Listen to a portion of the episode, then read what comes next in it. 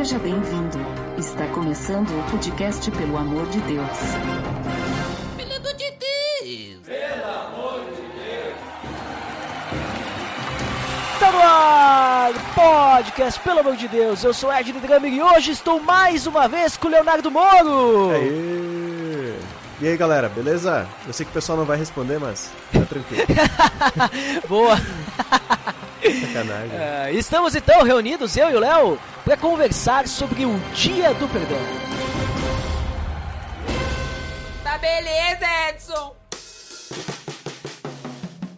Você está escutando o podcast no site pelamordedeus.org.br e vai ao ar sempre nas sextas-feiras, a cada 14 dias. Curta nossa fanpage em facebook.com barra oficial Também siga no Twitter, através do arroba underline PADD.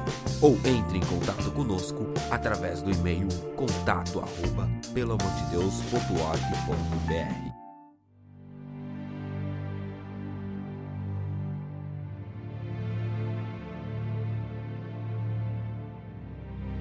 Muito bem, Léo, como comentei, nós vamos falar hoje sobre o Dia do Perdão, né? Vamos falar sobre. Ou melhor, é, é o Dia do Perdão é o título do episódio, mas o que a gente realmente vai falar é como que Deus perdoa o pecado do homem através da história da humanidade. Veja só. Então, como que o pecado ele é expiado? E pra gente começar então cronologicamente, né, historicamente, vamos começar com o Antigo Testamento, né? Como é que era o perdão no Antigo Testamento lá na época, vamos dizer assim, de Moisés, né? Que a gente tem a lei, a gente tem tudo o que acontece lá no deserto, a gente lê em Levítico, Deuteronômio e tudo mais. Então, como que, como que acontecia o perdão de Deus? Como é que a expiação dos pecados ocorria no Antigo Testamento? Então, eu acho que esse assunto é interessante pro, pro cristão, porque nós estamos tão acostumados a, a ouvir falar sobre a morte de Cristo, né? Uhum. A expiação de Cristo, e muitas vezes as pessoas não entendem por que, que Cristo teve que morrer.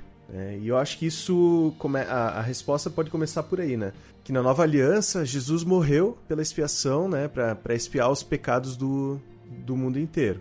E dessa forma, é, semelhantemente no Antigo Testamento, nós tínhamos os, os animais que eram oferecidos pelo pecado. Né? Então, assim como Jesus morreu no Novo Testamento, no Antigo Testamento, nós tínhamos um cordeiro, nós tínhamos alguns animais que eram ofertados pelo pecado de acordo com o pecado daquela época, né? O pecado que era cometido. Então, o sacerdote ele tinha essa função de justamente oferecer esse animal como holocausto. E era dessa forma que o pecado era perdoado no Antigo Testamento. Então, por isso que esse paralelo eu acho bem interessante já, já ressaltar, né? Porque às vezes as pessoas perguntam assim, tá, mas por que, que Jesus teve que morrer? Por que, que o sangue dele foi derramado? Qual é a importância do sangue de Jesus, né? E isso está muito conectado com a forma como isso era feito no Antigo Testamento. Uhum. Exatamente. Então, claro, além do sacrifício de animais, nós tínhamos também outras ofertas que eram dadas, mas essas ofertas que eram dadas muitas vezes eram para festas e também para outros casos, ah, se tu ofendeu o teu, o teu irmão, o teu vizinho, não sei, mas então a expiação do pecado, ela necessitava um sacrifício de animal, onde o sangue dele era derramado e o, a carne do animal, ela era oferecida em holocausto a Deus, isso? Isso, isso mesmo. E a gente vê isso muito claro ali no... já começa praticamente em Gênesis, né? Uhum. Se eu não estou enganado aqui. E isso é muito, muito evidente também no livro de Levíticos. Né? Então a gente tem ali a expiação do povo. Até, até peguei um texto aqui que eu acho bem interessante já, já citar. Eu acho que antes de tu citar, Léo, só comentando que tu citou Gênesis, né? Uhum. Até a gente poderia dizer assim que a primeira representação de que alguém sem culpa precisa morrer para pagar pelo nosso pecado, né? Já até comentei nisso por causa que a Bíblia não deixa especificamente dessa forma, mas lá em Gênesis diz que Deus ele fez roupas para o homem e para a mulher quando eles foram expulsos do, do Éden, né? Isso, Com peles de animais. Isso aí. Não está dizendo ali Deus matou, sacrificou um animal para por causa, né? Mas ah, fica meio nas entrelinhas. Então tem gente que vai pensar dessa forma, tem gente que não. Então a gente já pode até pensar ali que existiu uma morte por causa da culpa deles. E claro, também existiu a morte deles espiritual, foram separados de Deus, né? A gente costuma Uhum. falar dessa forma. Mas voltando então a Levítico, que tu estava comentando, Sim, agora que tu comentou em Gênesis, aí eu até voltei aqui pra Gênesis rapidinho. Uhum. Eu acho interessante citar aquele texto inicial, né? Que daí a gente já pega assim, vamos dizer, começando do início, né? Claro. Pegando lá de Gênesis. Um dos primeiros momentos que aparece aqui, acho que até é o primeiro, na verdade, é quando Abel, em Gênesis 4, do Uh, versículo 4, né? Uhum. Que diz assim que Abel, por sua vez, trouxe as partes gordas das primeiras crias do seu rebanho. O Senhor aceitou com agrado Abel e sua oferta. E eu acho muito interessante que já existia uma espécie de, digamos assim, como é que eu posso dizer? De oferta, né? É, existia uma oferta, mas existia uma gradação daquela oferta, né? Tanto que Deus aceitou aquele, aquela oferta de Abel e não aceitou a de Caim, Uhum. né? Então a gente pode ver que isso parece que vai crescendo, crescendo, digamos assim, apontando para Cristo, né? Isso vai crescendo até o ponto em que Cristo ele é tão perfeito, é uma oferta tão boa que foi o suficiente para expiar o pecado do, da humanidade Uhum. a partir da nova aliança, né? É uma análise assim que eu, sei lá, eu imagino aqui, né? Sim, entendi. É uma questão assim de que não poderia ser qualquer coisa. Exatamente. Porque Deus não Exatamente. aceita qualquer coisa. Deus, Deus quer coisa boa, entendeu? Tem que ser algo do, do fundo do coração, né? Exatamente. Mas é interessante também, Léo, que além do sacrifício de animal, que ou seja, a ideia, né, alguém puro, né, porque o animal deveria ser puro, deveria ser um animal sem defeito algum. Então alguém puro, sem culpa alguma, precisava morrer para expiar o pecado de alguém culpado, ou seja, alguém pecador, né, alguém que teve a culpa do que fez. Além disso, além dessa de- dessa questão, também havia o dia da expiação. E o dia da expiação, ele não era sempre que acontecia. O dia da expiação era uma vez por ano que o sumo sacerdote, então, ele oferecia esse sacrifício pelo povo inteiro. Tu conhece um pouquinho mais sobre essa ideia, o que, que era esse dia da expiação? O dia da expiação era justamente o momento em que o sacerdote tinha que fazer justamente o sacrifício e o holocausto pela, pelo pecado do povo, né? Então isso é, é celebrado até hoje, acho que é a razão né, desse podcast, que é justamente o momento em que o sacerdote ele, ele reúne aqueles, aquele sacrifício e ele oferta aquele sacrifício como holocausto. Talvez seja um dos grandes, uma das grandes diferenças né, que nós temos hoje com a, entre o judaísmo e o cristianismo, seja essa questão da expiação. Porque no caso do Antigo Testamento nós tínhamos uma expiação anual, né? E hoje nós temos uma expiação, como é que a gente poderia chamar ela, né? Uma expiação eterna, digamos assim. É, uma... Uma expiação que Todo momento. Constante. Exatamente. Uma expiação constante. constante. Isso. É, no exatamente. caso, o dia da expiação, ele vai falar em Levítico 23, na verdade. Levítico 16, ele fala como funcionava a expiação, né? Digamos assim, que o sacerdote, ele ia fazer uma vez por ano. Mas aí o dia da expiação mesmo, que ele vai dizer que, ele tá falando daí do, das datas, né? Ele vai dizer quando é que tem que acontecer e tudo mais, vai ser lá em Levítico 23. Que ele vai falar do tal do Yom Kippur, né? Que é a festa judaica, que acontece aí entre setembro, outubro, novembro, dependendo, né, da época, né?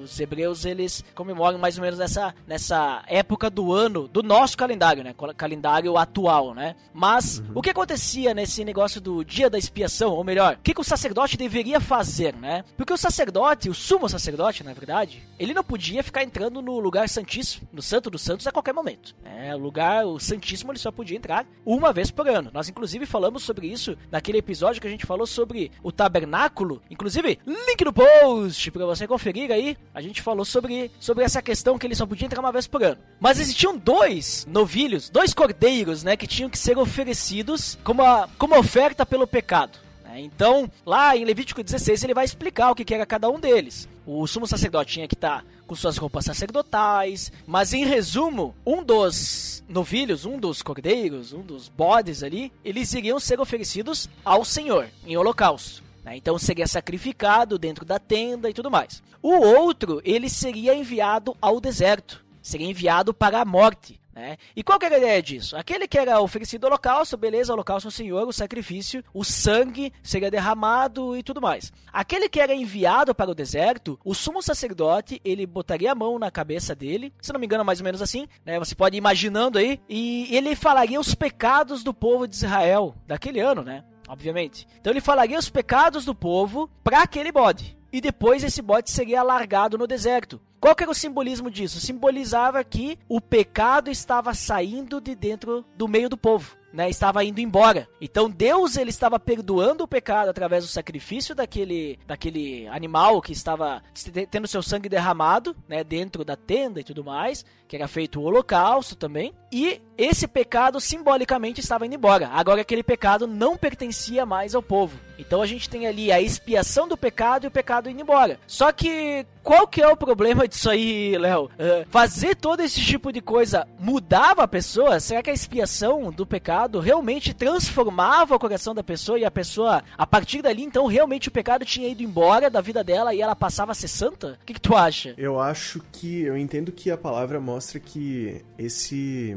esse essa expiação no Antigo Testamento, ela não foi eu não vou dizer efetiva, porque quem determinou isso tudo foi Deus, né? Então eu não posso dizer que algo que Deus determinou não foi efetivo. O que eu posso dizer é assim, ela não foi final, ela não foi última, né? Eu acho que a, pelo que a palavra fala, assim, e, e até mesmo o fato deles terem que repetir essa, esse sacrifício periodicamente, isso mostra que as pessoas elas tinham um comportamento, um determinado comportamento, elas acabavam recebendo o perdão daquilo, né? Acabavam sendo, digamos assim, espiadas, né? dos seus pecados, mas aquele pecado ele continuava habitando no meio do povo. E isso tinha que ser constantemente refeito e o sacrifício tinha que ser feito novamente, porque senão o pessoal estaria condenado, digamos assim. Se a expiação não fosse realizada com esse essa periodicidade, o povo estaria automaticamente condenado. Então isso não, não é semelhante ao que nós entendemos hoje com Cristo, por quê? Porque hoje em dia nós estamos caminhando para a santidade por meio de uma expiação que Cristo já fez lá na cruz.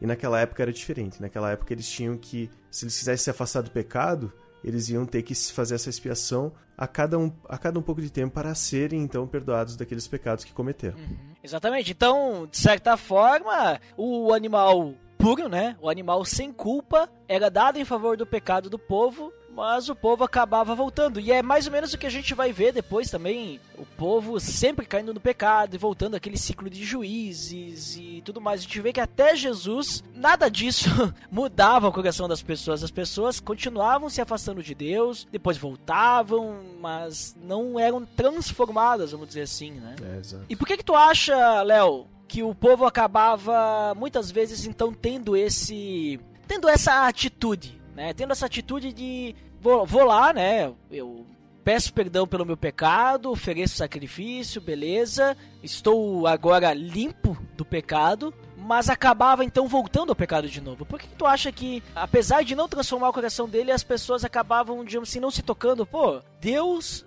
nos deu uma forma da gente se aproximar dele, viver para ele, na verdade, né? Tem o perdão do pecado, mas eu vou continuar pecando. Por que tu acha que isso continuava acontecendo com eles? Eu acho que a resposta pode, pode estar lá em Hebreus, né? Uhum. Quando o escritor de Hebreus está tratando da questão da, da expiação, ele cita algo muito interessante que é a questão do Espírito Santo. Né? Uhum. Então ele fala, ele até demonstra assim o que o, o, sumo sacerdote ele acabava entrando né, no Santo dos Santos, fazia toda aquela liturgia que eles tinham então a expiação, até ele cita ali em Hebreus, em Hebreus 9, né? Que somente o sumo sacerdote entrava no Santo dos Santos, isso no versículo 7, para quem quiser acompanhar, apenas uma vez por ano, e nunca sem apresentar o sangue do sacrifício que ele oferecia por si mesmo pelos pecados que o povo havia cometido por ignorância. E eu entendo que, na verdade, o que transforma é uma vida constante com Deus. Hoje nós falamos muito quando nós tratamos do cristianismo, nós falamos muito com Jesus, mas naquela época lá, então eles, eles poderiam ter sim uma comunhão maior com Deus. Porém, na nova aliança nós temos uma, uma terceira figura, digamos assim, que é o Espírito Santo. Eu entendo, eu não sei se essa, digamos assim, se essa pergunta tem uma resposta certa, uhum. né? E tu pode talvez até talvez tenha uma resposta melhor para essa pergunta, mas eu entendo que na antiga aliança eles não tinham essa capacidade que o Espírito Santo dava para que eles pudessem caminhar em santidade, para que eles pudessem constantemente caminhar em santidade. Né? O Espírito Santo ele era dado a, algumas figuras específicas do Antigo Testamento e manifestava alguns dons específicos lá no Antigo Testamento, mas essa expiação ela era uma expiação muito pontual. E na nova aliança, essa expiação, como a gente falou antes, é uma expiação constante, ela é uma expiação eterna e ela é mais constante. Então, dessa forma, o povo, os filhos de Deus hoje, eles têm a capacidade de se manter em santidade. Por uma questão de obediência e amor e também por uma capacidade que é dada pelo próprio Espírito Santo, né? Que a palavra diz que até a nossa fé vem do, do próprio Deus, né? Se nós temos fé é porque Ele nos deu. Exatamente. Então eu entendo que tem uma relação muito, assim, é, muito forte com essa questão do Espírito, né? A capacitação que o Espírito Santo nos dá hoje, né? Que Jesus deixou assim que Ele ascendeu aos céus e também tem tem muita relação com o fato de que a expiação de Jesus ela foi eterna, né? ela é constante nas nossas vidas. Ou seja, assim que nós pecarmos, nós somos convencidos do pecado pelo Espírito e nós já temos o perdão dele automaticamente pela cruz, pelo sacrifício de Cristo. Uhum. É, é, eu também penso dessa forma, porque o Espírito Santo é o que nos cela, né? Nos coloca diante de, de Deus e Jesus Cristo é o nosso mediador entre nós e Deus, né? E naquela época eles não tinham isso. Então, por mais que eles tinham seu pecado expiado ou seu pecado perdoado, Uhum. eles não tinham uma transformação da sua vida para que eles deixassem de ser pecadores. Não que hoje a gente deixe de ser pecador. Só que a diferença é que hoje nós temos o Espírito Santo que nos faz ter uma vida diferente de uma vida de um pecador, né? Aí vai da nossa da nossa entrega, né, a Deus, a nossa entrega ao Espírito Santo para ele, ele poder agir em nossa vida, obviamente. Mas lá naquela época não tinha. Então, digamos assim, o curso natural do, do judeu, né, do hebreu, era voltar a pecar. Uhum. É,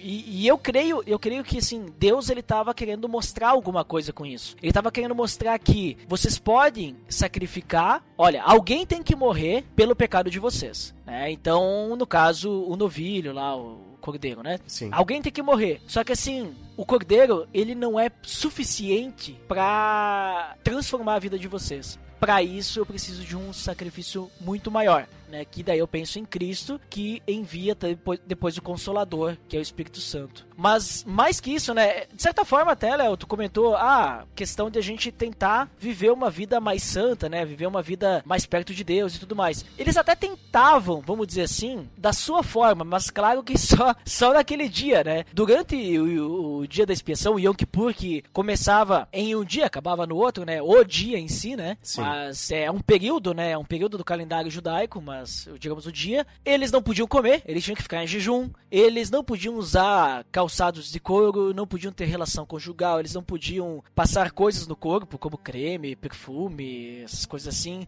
Não podiam se banhar para prazer. Na atualidade, os judeus que ainda participam disso, eles não podem usar eletrodomésticos, né? Nesse, nesse período. A diferença é que hoje os judeus, se eu não me engano, não tenho muito conhecimento judaico, eles não fazem mais os sacrifícios. Né? Então hoje tu não vai ver judeu lá oferecendo sacrifício porque não tem mais o templo. Né? Eles não têm lugar para oferecer o sacrifício, né? O templo foi destruído. Então, como ele foi destruído, eles não têm o lugar para oferecer o sacrifício. E daí o que, que eles falam? Bom, nós vamos fazer então. A nossa oferta é por obras, né? E nós nos privarmos do, de várias coisas durante esse período e tudo mais. né? Eles dizem até, usam até Oséias, né, 6, capítulo 6, né, para dizer que não, não existe mais a necessidade de sacrifício, porque em Oséias, o profeta vai dizer que Deus, ele não se agrada mais de holocaustos, mas de um coração, né, quebrantado, né? Sim. Então eles usam isso. Então assim, eu concordo contigo e adiciono isso, né? Acho que é a questão de que realmente não fazia diferença nenhuma. Eles tentavam do seu jeito, mas, mas não adianta. É necessário né, que Cristo venha. né? É necessário algo maior do que o sacrifício de animais para transformar a vida das pessoas. Porque, pensando assim, de certa forma, até hoje, muitas pessoas pensam assim, né? Infelizmente. Era fácil, né, Léo? Vou lá, cometo um pecado. Ah, pego aqui o meu novilho aqui, que eu gastei aqui um ano inteiro aqui, guardando dinheiro. Toma aqui o novilho, ó, mando lá. Tá pago o pecado. Sim, sim, totalmente. né? Depois eu trabalho mais um pouco, compro outro, e aí tá pago o pecado também, né? Daqui a pouco tu vira uma negociação com Deus, não acha? Sim, totalmente. Na verdade, eu acho que a gente traz muito disso. Não sei, não sei exatamente por que razão, assim, existem, existem inúmeras razões para isso, né? Ah, mas a gente traz muito disso pro cristianismo, para as nossas vidas hoje, né? Para nossa vida cristã, como cristãos. Essa questão de muitas vezes nós queremos pagar pelo nosso próprio pecado, né? Eu acho que a gente tem essa tendência muitas vezes de querer, sei lá, nós queremos nos sacrificar por conta do, de um determinado pecado que nós, que nós cometemos, porque nós ficamos com remorso daquilo, etc, etc. Só que eu acho que o que tu falou é um pouco diferente, né? Na, naquela, naquela época, talvez fosse uma coisa um pouco mais deliberada. E ainda hoje, talvez tenha, tenha, tenha muito cristão que pense assim, uh, pessoas que que às vezes são apenas religiosas, né? Uhum. Que decidem viver uma vida de qualquer jeito e aí acham que algum dos determinados sacrifícios em algum momento da vida vai apagar tudo aquilo, né? Mas a verdade é que aquilo tudo é apagado por meio da morte de Cristo, né? Aquilo tudo é perdoado por meio da morte de Cristo, né? E não por algum sacrifício que nós venhamos a fazer. Claro. Mas sabe que talvez, de certa forma, hoje eu acho que é ainda pior. Sabe por quê? Porque naquela época, de certa forma, doía no bolso, né? Vamos dizer assim, ah, eu tenho que entregar ali um cordeiro. Se eu fosse de uma família pobre, aí tem as, as pombas, né, que tinha que entregar. Então, assim, de certa forma, eu tinha que dar algo físico. Hoje, Sim. eu não preciso dar nada. É verdade. Claro, algumas igrejas vão dizer que você precisa dar dinheiro pra igreja. É. Ou vão. Daí, infelizmente, nem vamos entrar nesse assunto. Não. Mas a questão, assim, hoje, hoje é algo assim que. Ah, não, eu oro aqui e o pecado tá perdoado, Jesus já pagou, já pagou pelo pecado, né? Então tá de boa, eu vou lá peco de novo, sabe? Não, não, não tem peso. Sim, né? sim. E aí eu penso assim que uma pessoa que vive dessa forma, assim como um judeu da época que pensava também dessa forma, creio que a pessoa não está recebendo perdão pe- pelo seu pecado. Eh, Pelo menos hoje, né? Por quê? Porque não há arrependimento. Exatamente. É o que eu ia falar. Se não há arrependimento, não, não há perdão. Pra existir perdão, tem que ter o arrependimento. Sim, exato.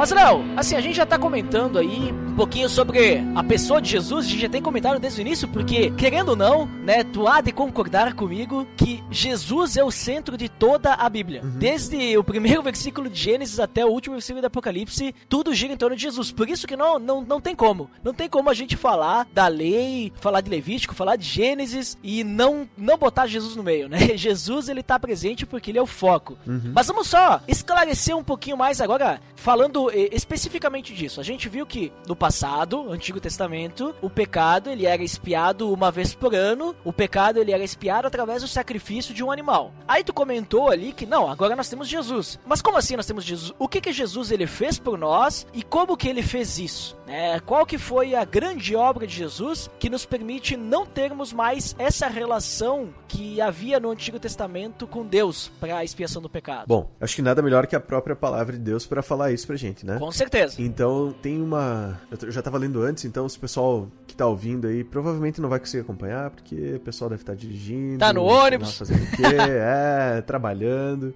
Mas Hebreus 9, o livro de Hebreus, ele foi um livro escrito justamente para esclarecer algumas coisas nesse sentido, né? Então nós temos ali o escritor falando justamente essa questão, né? Eu acho, acho que tem um link bem legal com o que a gente estava conversando antes, naquele versículo 7 em diante, né? Que fala assim: No entanto, somente o sumo sacerdote entrava no Santo dos Santos apenas uma vez por ano e nunca sem apresentar o sangue do sacrifício que ele oferecia por si mesmo e pelos pecados do povo. Esse é o versículo que eu li antes. Aí no versículo 8 diz assim: Dessa forma o Espírito Santo estava mostrando que ainda não havia sido manifestado o caminho para o Santo dos Santos enquanto permanecia o primeiro tabernáculo. No versículo 9 diz: Isso é uma ilustração para os nossos dias. Né? ele estava falando então da época logo após a, a morte e a ressurreição de Cristo, indicando que as ofertas e os sacrifícios oferecidos não podiam dar ao adorador uma consciência perfeitamente limpa. Então, eu entendo que Jesus, ele é o centro da palavra, assim como tu falou, e o Antigo Testamento aponta justamente para a morte de Cristo, né? Então, ele era aquele cordeiro santo, imaculado, que tinha que morrer pelo pecado do povo, né? E para ele ser tão perfeito, ele só poderia vir do próprio Deus. Então, por isso que a história de Cristo é uma história que, para algumas pessoas que, que desconhecem, pode até parecer uma história um tanto quanto estranha. Ah, ele nasceu de uma virgem, ele nasceu dessa forma, naquele tal lugar, ele peregrinou para cá, para lá, ele teve a vida dessa forma e morreu numa morte de cruz e depois ressuscitou. E o sangue dele nos salva. Tipo, como assim, né? Então eu entendo que esses sacrifícios do Antigo Testamento são justamente tipos, né? Ou seja, semelhanças que apontam para o sacrifício que Jesus tinha que fazer. E esse sacrifício, ele é um sacrifício que realmente perdoou, né? E nos redimiu do nosso pecado. Ali no versículo 12, no mesmo, no mesmo capítulo, diz exatamente isso. Não por meio de sangue de bodes e novilhos, mas pelo seu próprio sangue. Ele entrou no Santo dos Santos de uma vez por todas e obteve eterna redenção. Uhum. Então, é justamente pelo sangue de Cristo, pelo sacrifício que foi feito de alguém sem pecado, imaculado, um cordeiro santo, perfeito, né? E que era justamente aquela, aquele que que tinha tudo para dar a vida pelos seus amigos, né? Como ele próprio diz. Então, é, eu entendo que Cristo, ele ele consegue hoje, ele conseguiu naque, naquele momento, naque, naquele feito, né? Naquele momento tão importante, ele conseguiu trazer redenção para nós no dia de hoje, né? Então eu, tu, quem, nos, quem está nos ouvindo, as pessoas, elas podem ser redimidas pelo sangue de Jesus, podem ser redimidas dos seus pecados, né? Podem ter seus pecados perdoados justamente porque o sangue de Jesus é aquele que nos perdoa. Uhum. Então, o que tu quer dizer é que basicamente o que o sacerdote fazia com o cordeiro, Deus, ou melhor, o próprio Jesus, né? Jesus mesmo, com si mesmo, fez naquela cruz. Isso. Ele, claro, não, não caiu um raio lá e queimou Jesus, né? Porque não houve o holocausto. Mas Jesus ele entregou a sua carne, o seu corpo, Uhum. e o seu sangue foi derramado no madeiro, né? Exato. O seu sangue foi aspergido lá, ah, representando tudo o que acontecia dentro do Santo dos Santos, dentro do, do santo lugar, ao redor do pátio da tenda do encontro e todas essas coisas. Cristo ele pagou pelo nosso pecado com a própria vida, sendo então o cordeiro perfeito, porque ele não tinha pecado, ou ele tinha, Léo? Não. Não, não tinha pecado. Não ele era tinha. perfeito, ele era sem mácula alguma, né? Exato. Ele era sem defeito, era alguém perfeito, e, e não diga assim perfeito apenas fisicamente, mas é, digo perfeito no seu ser, né? Ele não havia, não tinha pecado e, e ele tinha uma perfeição no seu coração que a gente jamais vai conseguir alcançar nessa vida, acredito eu, né? Acho que é, é algo para nós buscarmos, mas seremos perfeitos no nosso, no nosso, como é que é que, que o pessoal fala, que, que inclusive é bíblico, é o nosso corpo glorificado, né? É isso? Isso. Nosso corpo glorificado, Nosso exatamente. corpo glorificado. Mas a gente vê que tem algumas diferenças, então, do nosso relacionamento agora com Deus, né, Léo? Por causa disso. Além de agora a gente não precisar mais sacrificar um animal, porque o sacrifício já foi feito uma vez por todas, tu mesmo comentou que agora nós temos um cara chamado Espírito Santo e que ele muda o nosso relacionamento com Deus. Antes, para que as pessoas pudessem chegar até Deus, na verdade elas não chegavam, né? Ou a não ser que Deus ele chegasse e tinha, falava através de uma visão ou através de um profeta, alguma coisa assim, né? Mas quem poderia talvez chegar até Deus era o sumo sacerdote quando adentrava o Santo dos Santos e podia conversar com Deus. Existiam formas diferentes, mas hoje, hoje nós temos um relacionamento diferente com Deus, não é? Totalmente. Co- Como é que funciona esse relacionamento hoje? Quer dizer que cada, qualquer pessoa, qualquer cristão que possui o Espírito Santo, que, vamos dizer assim, passou pela cruz, né, metaforicamente, quer dizer que pode chegar até Deus? Pode, totalmente. A palavra diz em, é, nos evangelhos que quando Jesus morreu, o véu foi rasgado, né? Então, esse feito, esse acontecimento, ele justamente tirou essa distância ou, ou reduziu a distância que existia entre as pessoas e Deus. né? Hoje, o- a forma como a gente pode se chegar ao, ao próprio Deus, né? ao Criador, ao Pai, aquela figura que às vezes as pessoas olham assim e dizem assim: nossa, Deus está tão distante, né? E no Antigo Testamento ele era um Deus próximo, mas ao mesmo tempo, para se chegar a ele, era uma coisa, parecia uma coisa tão distante por meio de sacrifícios do sumo sacerdote. Nós tínhamos todos aqueles rituais do Antigo Testamento. No Novo Testamento, na nova aliança com Cristo, ele é o caminho. Jesus diz, né? Eu sou o caminho, a verdade e a vida. Ninguém vem ao Pai senão por mim. Então, dessa forma, mostra que através do sacrifício de Cristo, a morte dele e a ressurreição, nós temos hoje um acesso total a Deus, ao ponto de que nós podemos nos dirigir a Ele próprio, né? Como Pai nosso, nós podemos pedir perdão pelos nossos pecados, entregar as nossas vidas, né? E aí, em Hebreus também, tem Hebreus 13, 15, diz que nós devemos então oferecer a Deus sacrifícios de louvor. Isto é, o fruto dos lábios que confessam o seu nome. Ou seja, a gente tem que oferecer a Deus hoje um novo sacrifício, que é um sacrifício de louvor. É um sacrifício diferente do sacrifício do Antigo Testamento, porque esse sacrifício do Antigo Testamento já foi oferecido por intermédio de Cristo na cruz. Sim, no caso, o sacrifício da expiação do pecado foi oferecido por Cristo na cruz. Isso. Mas existiam sa- sacrifícios que eram feitos para louvor a Deus também antes, né? As ofertas que eram realizadas, né? E hoje o que Deus quer, ele não quer mais que a gente ofereça o que a gente tem material, mas ele quer que a gente ofereça a nossa própria vida, o que Romanos fala, né? Romanos 12, né? Que ele quer que a gente ofereça a nossa própria vida como um sacrifício santo e agradável. Hoje essa é a oferta de aroma agradável ao Senhor. Se a gente for parar pra pensar, né? Que é a nossa própria vida, nós nos entregarmos totalmente, né? Então, tu comentou que Jesus, ele é o caminho, né? Ele é o único mediador entre Deus e os homens, ou seja, nós só chegamos até, até Deus através de Cristo hoje. E sabe o que é interessante isso que tu comentou, Léo? Hum. Tu falou do véu também, né? Sim. Que o véu foi rasgado e agora nós podemos chegar até Deus. Que nós só chegamos até Deus através de Cristo porque nós somos purificados por Ele. Se a gente lembrar bem antes, o sumo sacerdote ele só podia adentrar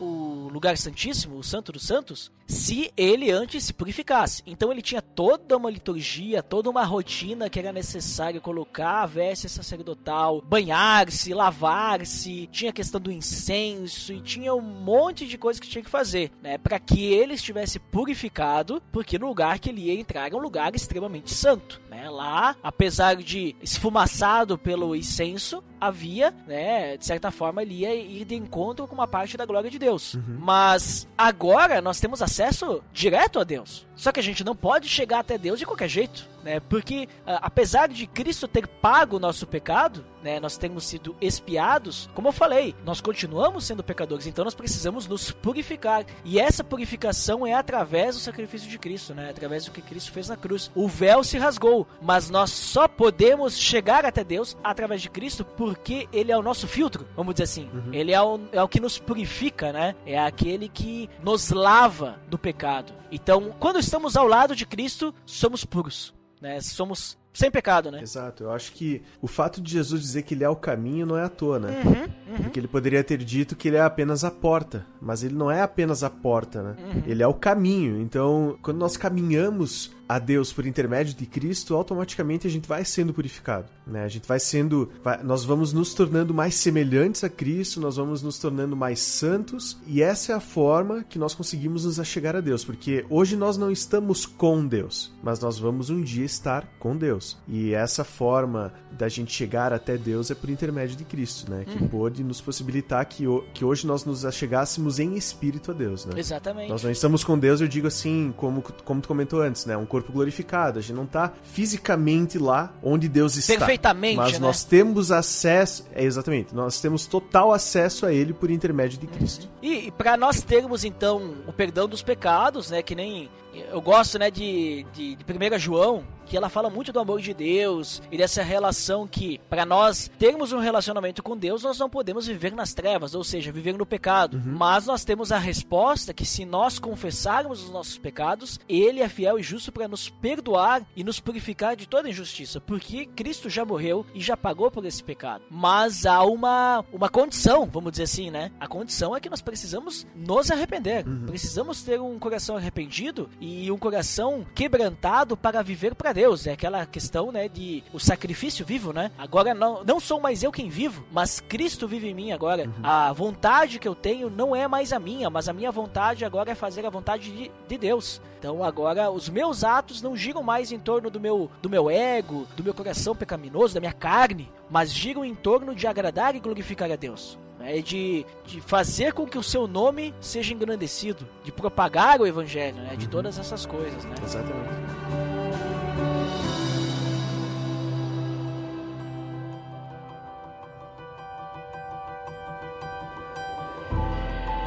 E nisso, Léo, tem uma outra questão que a gente vê então que Deus ele nos perdoa. Nos perdoa com uma única condição, que é o arrependimento, a confissão. Mas só que assim, nós como pessoas, né, como cristãos, como humanos, né, nós não estamos sozinhos aqui. Nós nos relacionamos com outras pessoas. E as pessoas são diferentes. E daqui a pouco, volta e meia, vai acontecer algum atrito, né? Talvez eu vou ofender alguém ou alguém vai me ofender. E aí a pergunta que eu, que eu faço pra ti é até sobre a questão que a gente tem quando Jesus ele ensina a orar, né? De certa forma, ele não, não diz que tem que ser daquela forma, mas ele dá um exemplo, né, de como orar. E ele diz que nós precisamos perdoar as pessoas para que nós sejamos perdoados. Como assim? Quer dizer que se a gente não perdoa as pessoas, nós não seremos perdoados por Deus? O que que tu, o que que tu entende sobre isso? Eu entendo que Jesus, quando ele faz a oração do Pai Nosso, ele comenta, né? ah, Uma das, uma das partes diz assim: que as, as pessoas sabem recitar de cor, né? Então, ah, perdoai as nossas ofensas assim como nós perdoamos a quem nos ofendeu. Então, eu entendo que quando até nós temos ali uma passagem em Mateus 5,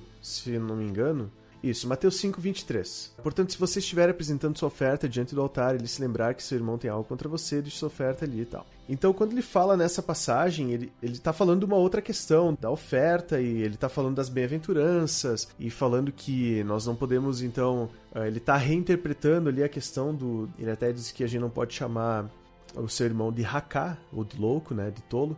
Ele tá reinterpretando aquela questão do mandamento de não matarás né, nos versículos anteriores. E aí ele fala justamente mostrando a importância, a importância de quanto vai fazer uma oferta, né, nesse caso Jesus está num contexto ali da época, né? Então ele está utilizando esse exemplo para o pessoal entender. Então, quando tu vai fazer uma oferta, se tu tem alguma coisa com o teu irmão, antes tu tem que se reconciliar com o teu irmão. E aí, quando ele ensina a oração do Pai Nosso, ele fala justamente isso: que nós temos que perdoar o nosso irmão para que então Deus possa nos perdoar. Ou seja, nós temos que ter uma atitude para com os nossos irmãos, para com as pessoas, com o nosso próximo, aquelas pessoas que estão ali na nossa, na nossa volta, para que Deus também possa nos perdoar. Ou seja, nosso coração tem que estar limpo de todo rancor, de todo problema, de toda dificuldade com os nossos irmãos, para que então Deus possa, ele possa nos perdoar dos nossos próprios pecados. Nós temos que nos arrepender daquilo que fizemos, ou, ou até mesmo providenciar o perdão para o nosso próximo, para que então Deus possa providenciar o perdão dele para nós. Exatamente. Até porque eu penso assim, perfeito isso aí que tu comentou, né? Nós temos que estar arrependidos ou providenciar isso. E eu complemento, né, sobre a questão do amor, né? Se a gente é cristão, né, nós temos Cristo vivendo dentro dos nossos corações. Queremos ser semelhantes a Cristo, queremos que Deus faça parte da nossa vida, queremos ser um sacrifício vivo, né? Queremos nos entregar totalmente a Deus. E nós não amarmos o nosso próximo, como é que nós vamos poder viver, né? Uma, uma vida cristã verdadeira. Primeiro, em 1 João, ele também vai falar, né? Que se a gente não ama ao irmão, mas ama a Deus, nós somos mentirosos. Porque a gente não pode dizer que ama algo que a gente não vê com os olhos, né? Ele tá citando dessa forma. E dizer que a gente não ama quem a gente vê. Então, Romanos, Paulo também, o próprio Romanos 12, ele vai falar sobre o nosso relacionamento com o inimigo. Nós temos que amar até mesmo o inimigo, que é o que Jesus nos ensina. né? nós temos que amar o nosso inimigo, que isso aí chocou a sociedade. né? Em Romanos lá, Paulo vai dizer: a vingança pertence ao Senhor, a ira pertence ao Senhor. Nós não podemos deixar que isso tome conta da gente. Nós precisamos desenvolver o domínio próprio no nosso coração. Então, acho que muito bem colocado aí, Léo, o, o contexto desse versículo aí de Mateus 6, que vem lá de Mateus 5, nesse, nesse momento ali que Jesus está no monte ensinando,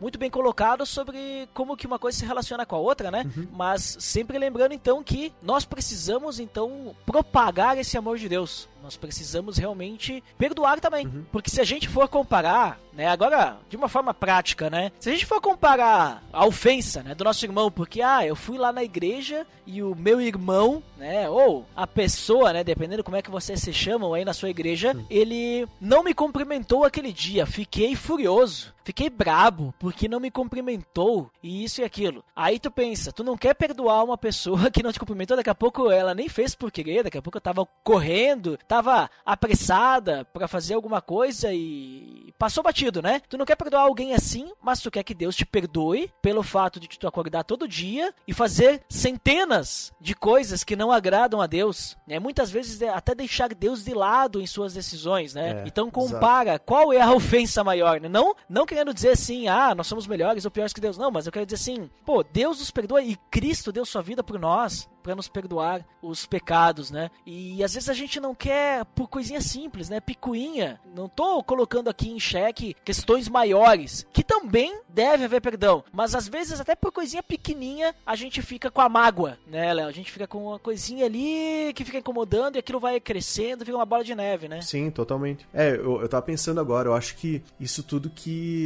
a gente conversou sobre a questão do- da expiação no Antigo Testamento e a expiação no Novo Testamento aponta para algo muito interessante. Ah, se eu analisar, no Antigo Testamento tudo era, um- era mais impessoal, né? Era o sumo sacerdote, aquela figura, vamos colocar assim, entre aspas, né? Distante, não é aquela coisa íntima que não, não é o meu coração. É aquela coisa, aquele cara mais distante, aquela pessoa mais distante, né? Um, um animal que é uma figura mais distante, não tão emocional. E aí aquele sacrifício é feito, depois no ano seguinte aquilo é feito novamente, eu vou oferecendo ofertas e tal. O Novo Testamento, Jesus, ele nos traz pra dentro do coração do ser humano. É, então é muito mais o coração do ser humano envolvido na jogada. Porque Deus não. Até no, no, no capítulo ali, Mateus 5, quando ele fala das bem-aventuranças, ele. E da. E da algumas coisas dos, dos mandamentos também, né?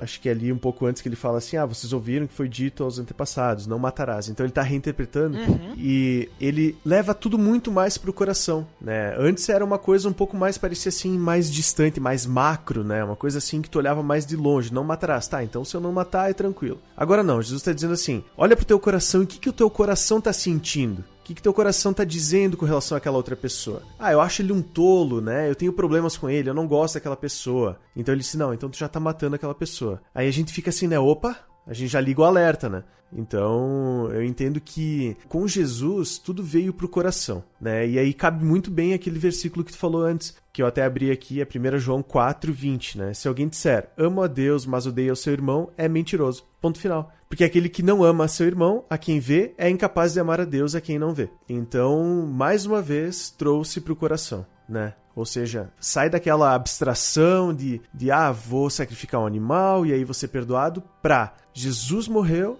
se sacrificou por nós e agora tem tudo a ver com o nosso coração. Como é que está o nosso coração diante de Deus? Isso tem tudo a ver com o sacrifício de Cristo, né? Eu acredito que Jesus veio, se sacrificou justamente para tocar o mais profundo do ser humano, que é justamente o coração, né? Exatamente. E se a gente for pensar sobre, ah, mas olha lá, por que, que eu vou amar aquela pessoa se eu sei que ela vai errar depois, né? Se eu sei que ela vai cometer uma ofensa contra mim mais uma vez, né? As pessoas às vezes pensam assim, né? Sim. Ah, eu nem vou pedir perdão porque ele vai dar risada da minha cara. Eu nem vou falar que eu perdoo porque ele vai, ele vai ficar sendo sarcástico comigo, né? Mas não é isso que Cristo fez por nós na cruz. Se a gente for olhar para Cristo, se Cristo tivesse uma reação assim, ele não teria morrido na cruz. Exatamente. É, mas ele faz o contrário, né? A gente vê lá em Romanos que Deus, ele demonstrou o seu amor por nós porque Cristo morreu em nosso favor quando ainda éramos pecadores. Ele não morreu sabendo, ah não, vou morrer por eles porque eles estão melhorando. Ou eu vou morrer por eles porque depois que eu morrer por eles, eles vão melhorar. Não, Deus ele sabia que nós éramos pecadores, nós continuaríamos sendo pecadores e seria uma grande luta, né, interior nossa. Mas ele se entregou mesmo assim. Por quê? Porque ele nos ama. Eu acho que esse que é o amor incondicional que nós temos que ter uns pelos outros, né? E tem relação ao perdão e tudo mais. E, e eu creio, assim, que, obviamente, o sacrifício de Cristo foi feito, né? Nós temos o acesso ao perdão dos pecados e tudo mais. Mas eu acho que de nada adianta nós termos o perdão do nosso pecado se nós não vivemos para Deus. né? Se nós não, digamos assim, amarmos as pessoas, né? E aquele texto que eu falei sobre Romanos 12, né? Que Romanos 12 eu acho que é um texto muito bom quando se fala de amor, quando se fala de como nós temos que perdoar e nós temos que amar indiferente da circunstância. Romanos 12 diz que nós temos que vencer o mal com o bem. Sim. Nós temos que amar indiferente da situação, da circunstância. Então, assim, Deus ele vai providenciar o escape. Ele sempre providencia as melhores formas ou qualquer forma para que a gente possa ser fiel a Ele. Né? Só que às vezes a gente não está disposto a se entregar. A gente quer ficar na zona de conforto, né? Então, eu acho que é isso que nos lembra. Que a gente falou. Antes era algo muito impessoal e agora está no nosso coração. É. Isso necessita uma transformação do nosso coração. Se nós não estivermos dispostos, nós vamos viver um evangelho falso, um evangelho frio, um evangelho que muitas vezes não vai apontar para Cristo, né? Infelizmente. É, hoje é tudo muito individual, né? Uhum. A salvação, ela é, né, individual. Então nós temos é, Jesus morrendo por pessoas individualmente, né? Ele não morreu por um, um povo específico, né? Então ele não morreu ah, ah, por esse grupo fechado, ah, morreu por Israel, por exemplo. Não, ele morreu por várias pessoas de vários povos, né? Então, isso tira um pouco essa, essa imagem do coletivo e traz um pouco pro individual. Eu acho que tem, tem essa relação é muito, muito legal assim a gente entender, porque aí depende muito o perdão de Deus, ele acaba dependendo dessas nossas pequenas atitudes, né? Porque nós também temos que, então, perdoar as outras pessoas. Até nem sei se cabe falar um algo que aconteceu comigo com relação a esse, essa questão do perdão. Tá. Pode ficar à vontade. Eu tive uma, ah, uma experiência bem interessante nesse sentido. Algumas questões no passado, assim, que eu eu tinha alguma umas, um pouco de mágoa de algumas pessoas que me feriram e, e eu já era cristão e já estava na igreja, e essas pessoas eram da igreja. E aí eu acabei aquilo acabou pesando até mais para mim, né? E aí, certas. Teve, um, teve uma vez que eu tava com um amigo meu, né? eu tava fazendo um discipulado com ele, e aí eu comentei com ele, disse, bah, eu, tô com, eu tenho dificuldades e tal, porque. É porque aí o que acontece? O orgulho vem, né? Aquela coisa de, pá, eu não, como é que eu vou perdoar se a pessoa fez um mal tão grande? É justamente aquilo que tu tava falando, né? Por que, que eu vou perdoar essa pessoa se ela vai fazer de novo? É, não é justo que ela tenha feito aquilo comigo e tal. E esse meu amigo, ele me disse algo, ele é, hoje ele é pastor, e ele na época ele me disse algo muito interessante, assim. Ele disse assim: Cara, se tu. Se Jesus morreu pelos teus pecados, por ti, né? E ele te perdoou, e toda vez que tu pecar, e tu pedir perdão, ele vai te perdoar, como é que tu não vai perdoar o teu irmão? Né? E aquilo foi, foi muito impactante, assim, para mim. Tipo assim, foi praticamente um divisor de águas na minha vida, né? Não que eu estivesse me comparando ou ele estivesse me comparando com Cristo. Não é nesse sentido. É no sentido de que eu entendi que aquele meu irmão também era pecador, né? Aquela pessoa que fez aquele mal para mim, ela também era pecadora, né? Ela também precisava do perdão de Cristo. Né? E se Jesus era capaz se Jesus perdoava ela, mesmo Jesus sendo Deus sendo aquele que é mais atingido pelo pecado, né? Aquele que mais se entristece pelo pecado da humanidade, se ele deu a vida e perdoou aquela pessoa e me perdoou por eu ser tão pecador, né? E eu reconhecendo o meu próprio pecado, como é que eu vou ser orgulhoso e não vou querer dispensar esse perdão para aquela pessoa, né? E aí aquilo foi muito importante assim na minha vida. Então acho que tem totalmente a ver com isso que a gente tava falando, né? Se aqui na vida, vamos dizer assim, entre aspas, também real, né? Porque Deus é real. Mas se aqui na vida real, aqui na Terra, né, no mundo, a gente não consegue perdoar e amar os nossos irmãos, como é que nós vamos querer que, que, que Deus nos perdoe, né? Como é que nós vamos querer amar a Deus se a gente não vê Ele, se a gente não consegue amar o nosso irmão a quem a gente vê? Achei bem interessante essa, essa, essa questão. Isso que aconteceu comigo foi bem legal.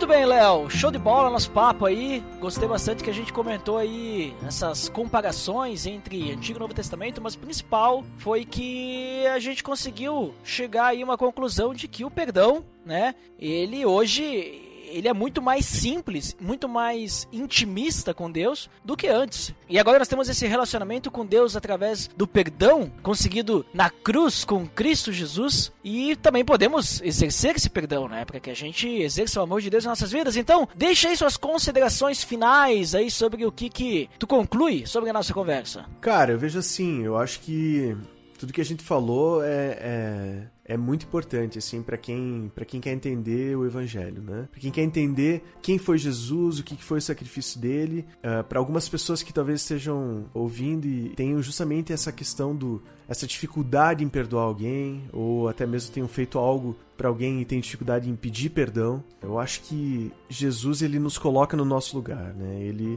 nos, nos mostra, a palavra nos mostra desde lá do Antigo Testamento que aquele sacrifício ele não era um sacrifício perfeito e que Jesus veio imaculado, morreu por nós e hoje nós temos essa capacidade através do Espírito Santo, né, por meio do Espírito Santo que ele nos deu, então de perdoar as pessoas e também de ser perdoados por ele. Eu concluo que a expiação de Jesus ela é eterna e ela é simplesmente imbatível, digamos assim. Ela foi cabal, última, né? Foi o suficiente para que a gente pudesse chegar, se achegar a Deus e para que a gente pudesse então ter os nossos pecados perdoados e pudesse então no futuro, quando nós estivermos na eternidade, passar esse tempo com Deus essa eternidade com ele, né? E eu entendo que era a única forma, né, que a palavra aponta para que os nossos pecados fossem perdoados e a gente pudesse ter esse acesso total e último a Deus, que é o criador de todas as coisas. É isso aí, Léo. Muito obrigado pela, pelo teu tempo aí, pela tua participação aqui conosco. Eu que agradeço, cara. Muito obrigado pelo convite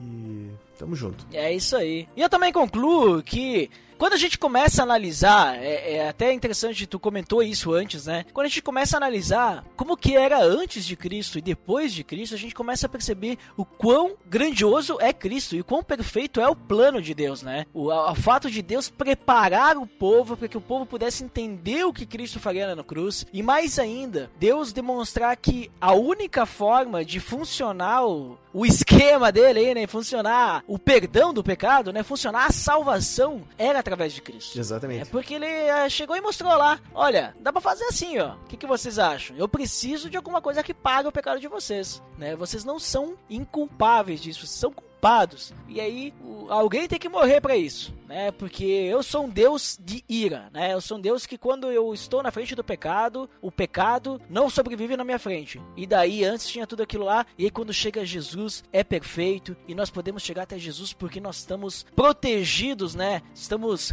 cobertos pelo sangue de Cristo e chegamos a Deus purificado, né? Então é maravilhoso, é maravilhoso a gente perceber isso e entender isso, porque eu creio que na nossa caminhada cri- cristã, né, nossa caminhada de fé, eu acho que isso aumenta a importância de nós confessarmos o nosso pecado, aumenta a importância do nosso relacionamento com Deus, aumenta a importância de nós escutarmos o Espírito Santo em nossas vidas para não cometermos os pecados. Ah, com certeza. Eu acho que uma vida cristã não é uma vida de que a gente confessa muito pecado, mas é uma vida perfeita cristã é a vida que a gente não confessa nenhum pecado, porque nós não temos pecados para confessar. claro, essa é a perfeição, né? Exatamente. É, mas bom seria, e creio que assim será, né, no nosso na eternidade, né, quando nós estivermos realmente com Deus, e aí nós não vamos ter pecado para confessar porque estaremos vivendo a santidade lá, a santidade perfeita, a santidade plena, em que tudo que a gente vai ter para perguntar para Deus e conversar com Deus é como vamos glorificar mais a ele, como poderemos dar mais glórias a ele, né? Então, eu acho que eu acho que é isso, né? E eu acho que também é, é, a gente pode até glorificar a Deus por, por ele ter sido tão sábio, né? ah, incrível. Justamente, nós temos muitos motivos, mas um deles é esse. Ele foi muito sábio em ter utilizado o mesmo método, né? No Antigo Testamento e no Novo, sendo que no Novo o método foi simplesmente perfeito, né? Então eu acho que a história que Deus escreveu, ela é fantástica. É. Então, acho que a gente tem isso também pra glorificar. Hoje pra nós é fácil, porque nós temos o- a história completa, né? Exata... Certa forma. Exatamente. Daí a gente consegue colocar. Imagina na época de Jesus, aqueles judeus lá, né, que não queriam aceitar. Opa, não, não quero, não quero novidade. Aqui Uhum. é assim e pronto. né? Mas. Mas é isso aí, né, Léo? Então, pra quem fica pra área de feedback, até daqui a pouquinho, pra quem não fica, então até o próximo episódio. Até mais!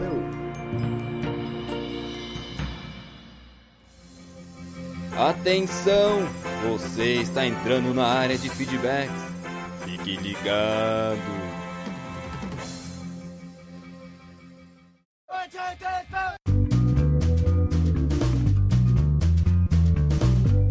Estamos na área de feedbacks do PDD. Uau!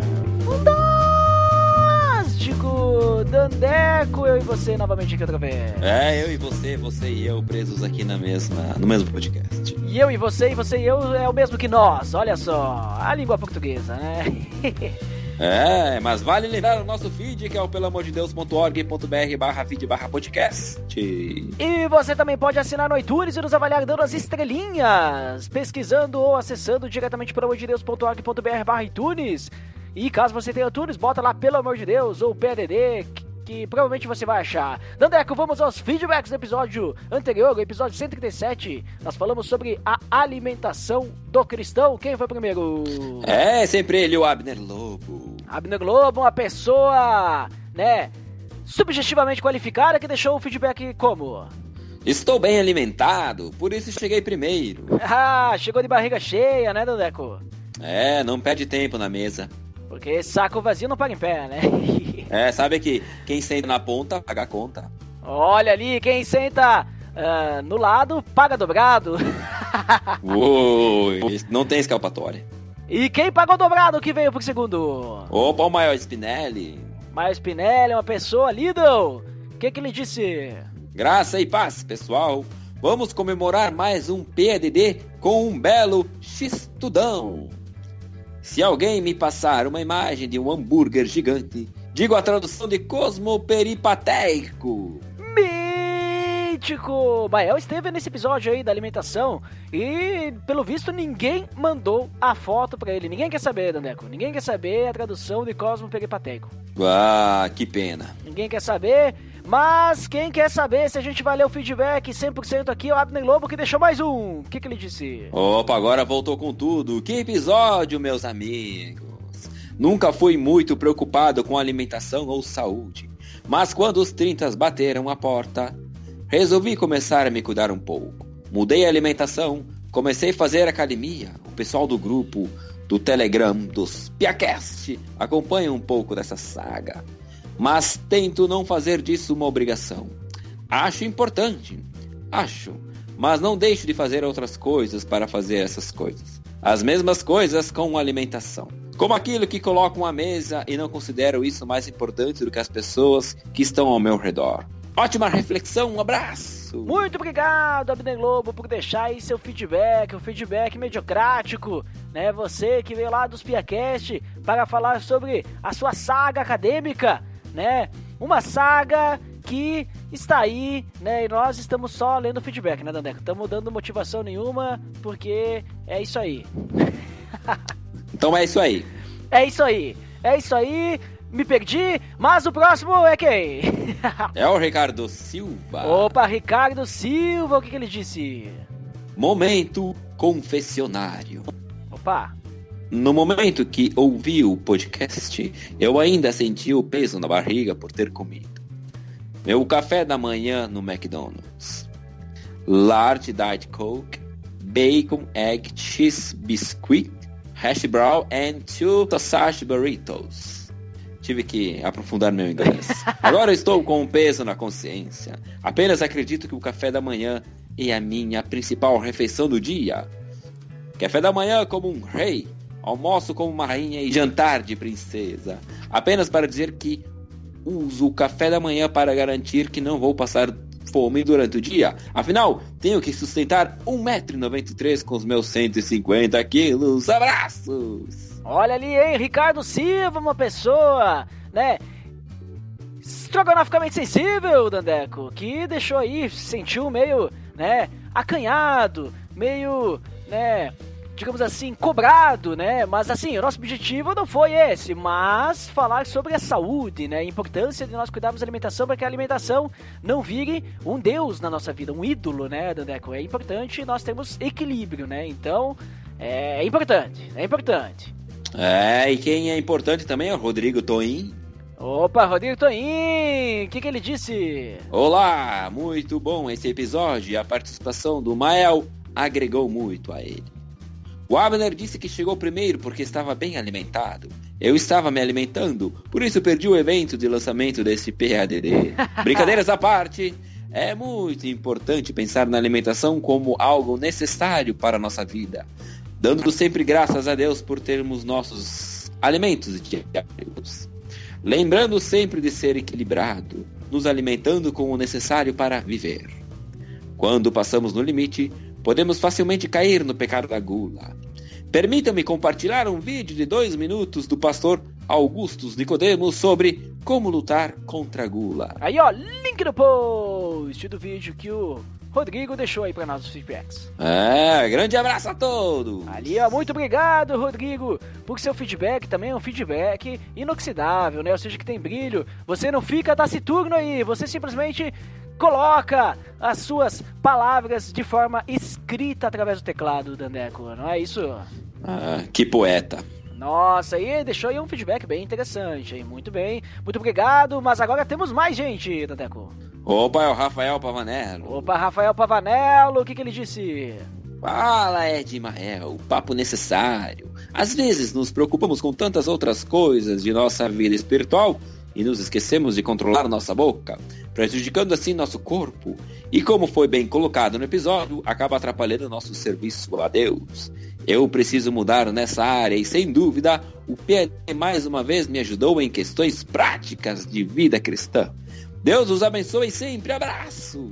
Que bom, que bom, Rafael, que você pôde ser edificado, né? Até porque o PDD, enquanto nós pagarmos a hospedagem, ele é um podcast perene, ou seja, ele vai durar muito, né? Não vai sair aí do ar. E a gente pode ver aí que pode ajudar ele, né, Dandeco? Espero que possa ter ajudado mais pessoas aí a refletirem sobre isso na sua vida, né? Eu acho que quando o nosso próximo comentarista, Rafael Wilker, ouvir o podcast, irá ajudá-lo também. Olha porque ali. ele comentou que ainda não ouviu, mas ouvirei. E aí volto para comentar. É, muito obrigado pelo seu feedback, mesmo não escutando, Rafael Wilker. Mas fica aí, né?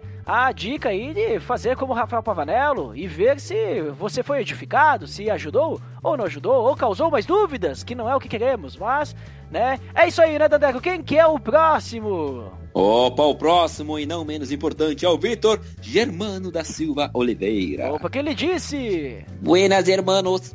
Estamos aqui para avaliar positivamente mais esse episódio excelente. Vou deixar um texto do meu blog a respeito da verdadeira alimentação. Olha ali, ó, link no post. Ele fala lá, Dandeco, sobre a palavra também, né? Sobre alimentação espiritual. Inclusive, nós gravamos já um episódio sobre isso né, sobre o, alimentação espiritual, a palavra em si, né? Então, link no post também para você conferir se você quiser e fica aí também a dica do post lá do blog do Vitor. Mas o que mais que o Vitor disse?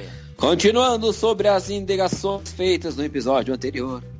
Insofismável, igual aquilo de que não se pode duvidar.